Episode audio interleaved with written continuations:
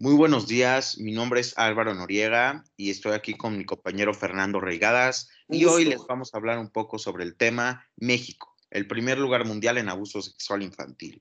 La organización Aldeas Infantiles O señaló que por cada mil casos de abuso a menores se denuncian 100 y solo van 10 al juicio.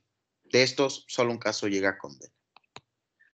Qué impactante. A nivel mundial, México ocupa primer lugar en abuso sexual infantil con 5.4 millones de casos por año informó la Asociación Aldeas Infantiles SOS.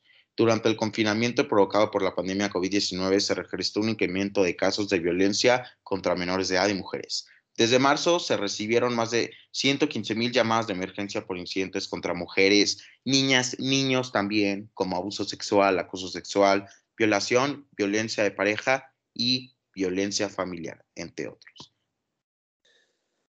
Así es, Álvaro. Pero aquí te traigo todo dato. El 75% de los casos en abuso sexual infantil son cometidos por un familiar.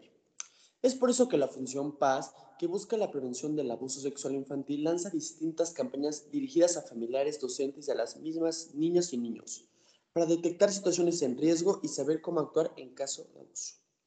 Según cifras de 2010, en México el 30% de las niñas y, y el 15% de los niños sufrían abuso sexual antes de cumplir los 18 estos números han incrementado exponiéndose con el fácil acceso de los menores a redes sociales, internet y al uso de consolas de videojuegos. Aunque el principal factor de riesgos para las niñas y los niños sigue estando en casa, donde los agresores sexuales suelen ser personas de la familia o cercanas a ellas. Así lo explica Lilian Moreno, directora de la Fundación Paz, Prevención de Abuso Sexual Infantil. Waufer, muchas gracias por eso. Hoy vamos a hablar también sobre algunos casos, les vamos a compartir.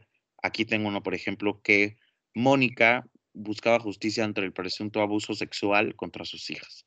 Sus hijas, Mónica Peiro notó que eh, sus hijas de 4 y 5 años presentaban conductas extrañas cuando regresaban de visitar a su padre, del que ella se había divorciado unos años atrás.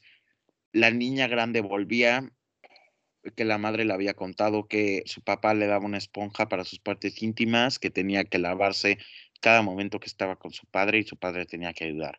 Mientras la hija menor de cuatro años, su padre le hacía cosquillas en sus partes íntimas y todas volvían rosadas con algunas infecciones y a la madre le preocupaba mucho y sabía ya lo que estaba pasando. Sin embargo, el padre también la había denunciado antes a la madre y sin hacer nada, la madre la había, este, Mónica Peiro, su esposo Mauricio Esteban, que se había divorciado, por violentar a las niñas, lo había acusado Mauricio. Pero sin embargo, otros años pasados, Mónica logró que Mauricio estuviera en la cárcel y que se curara todo esto. Esto, este caso fue hace dos años y yo creo que es un caso muy serio porque se está metiendo, aparte de que con sus hijas que son muy menores de edad, de sus cuatro y cinco años, aunque a cualquier edad no debería de pasar, yo creo que es algo muy importante que está pasando en México y no es solo este caso, sino hay que muchos parecidos.